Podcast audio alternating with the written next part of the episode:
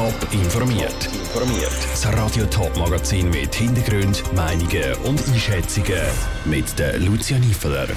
Was sich die Gemeinde und der Kanton Zürich von der stärkeren Zusammenarbeit bei der Digitalisierung erhoffen und was die Stiftung Sucht Schweiz wegen Missbrauch von Hustensaft unter Jugendlichen von der Politik fordert, das sind die beiden Themen im Top informiert. Schnell mit dem Handy nachschauen, wenn der nächste Bus fährt oder online ein Ticket fürs Konzert vom Lieblingskünstler bestellen. Viele Sachen funktionieren heute digital. Und immer mehr wird das auch von den Verwaltungen in den Gemeinden und Städten erwartet. Der Kanton Zürich, die Gemeinden und Städte wollen darum den Service Public durchgehend digitalisieren und verstärken ihre Zusammenarbeit. Was sie sich dafür erhoffen, im Beitrag von Nora Züst. Seit acht Jahren schafft eine grosse Mehrheit der Zürcher Gemeinden zusammen in der Organisation eGov Partner. Aufs neue Jahr hin soll diese Organisation grundlegend erneuert werden. Ziel ist, dass das Leistungsangebot der Verwaltung schneller digital wird. Das hilft nicht nur der Bevölkerung, sondern auch der Verwaltung selber, ist die Regierungsrätin Jacqueline Fehr überzeugt. Für die Verwaltung selber gibt es Erleichterungen, mit denen rechnen wir natürlich auch ganz stark und erleben sie auch dort, wo wir schon Fortschritte machen in der Digitalisierung. Sechs jetzt zum Beispiel beim ZH-Web, bei der Website vom Kanton. Die Verwaltungen können für einen Haufen Informationen auf die Seite verweisen und müssen nicht selber eine Antwort suchen. Das Beispiel zeigt aber auch, wie wichtig Zusammenarbeit ist, betonte Thomas Peter Binder, Präsident vom Verband der Zürcher Gemeindeschreiber und Verwaltungsfachleute. Gerade in der Digitalisierung geht es nicht, wenn jeder im kleinen Kämmerlein etwas entwickelt, sondern es gelingt uns nur mit der nahtlosen, guten Zusammenarbeit. Nur so werden wir den Ansprüchen, den Bedürfnissen der Bevölkerung und der Wirtschaft, wo sie zu Recht haben, gerecht und können die Service Public also sicherstellen. Und die verstärkte Zusammenarbeit hilft auch den Gemeinden.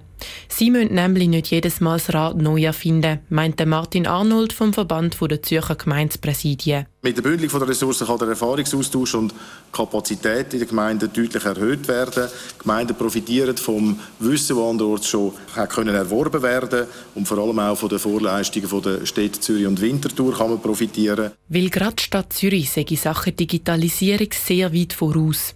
Das zum Beispiel mit dem digitalen Bürgerkonto. Mit dem können die Stadtzürcherinnen und Stadtzürcher alle Dienstleistungen der Stadtverwaltung nutzen. Der Beitrag von Nora Züst. Für die neue Zusammenarbeit gibt es eine Vereinbarung, die ab sofort von der Stadt und Gemeinden kann unterschrieben werden In dieser Vereinbarung ist auch festgehalten, wie viel das Ganze kostet, nämlich gut 2,5 Franken pro Einwohner und Jahr. Die Hälfte davon zahlt der Kanton, die andere Hälfte kommt von der Gemeinde. Immer mehr Jugendliche missbrauchen Medikamente wie Hustensaft oder Schmerzmittel als Rauschmittel. Die Stiftung Sucht Schweiz ist alarmiert und fordert darum, dass die Politik mehr dagegen macht. Aus dem Bundeshaus berichtet Cosette Espinosa. Die Mischungen sind beruhigend und euphorisierend und bei Jugendlichen wieder mehr beliebt.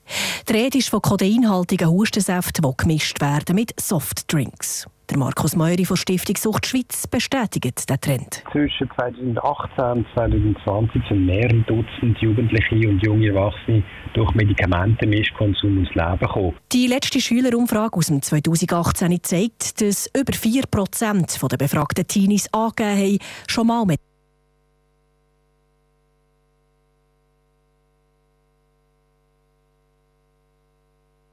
Mischungen sind beruhigend und euphorisierend und bei Jugendlichen wieder mehr beliebt. Die Rede ist von kodeinhaltigen Hustensäften, die gemischt werden mit Softdrinks. Der Markus Meury von Stiftung Sucht Schweiz bestätigt den Trend. Zwischen 2018 und 2020 sind mehrere Dutzend Jugendliche und junge Erwachsene durch Medikamentenmischkonsum ums Leben gekommen. Die letzte Schülerumfrage aus dem 2018 zeigt, dass über 4% der befragten Teenies angegeben haben, schon mal Medikamente eingenommen zu haben, um sich zu berauschen. Entstanden ist der Trend schon in den 90er Jahren in Amerika.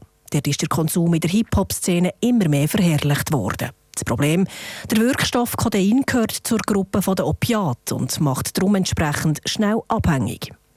Nicht alle Jugendlichen würden Medikamente missbrauchen, um in einen Rausch zu kommen. Oft werden ja zum Beispiel Beruhigungsmittel genommen, um Stress zu bewältigen oder um vor negativen Gefühlen zu flüchten. Und in der Schule ist es ja oft so, dass der Leistungsdruck sehr hoch ist für gewisse Jugendliche, die Angst haben, nicht mitzukommen, die auch Ängste entwickeln. Das ist natürlich jetzt in der Corona-Zeit ist das zum Teil auch noch stärker geworden. Welche Medikamente in der Schweiz rezeptpflichtig sind oder nicht, das regelt das aktuelle Heilmittelgesetz in unterschiedlichen Kategorien.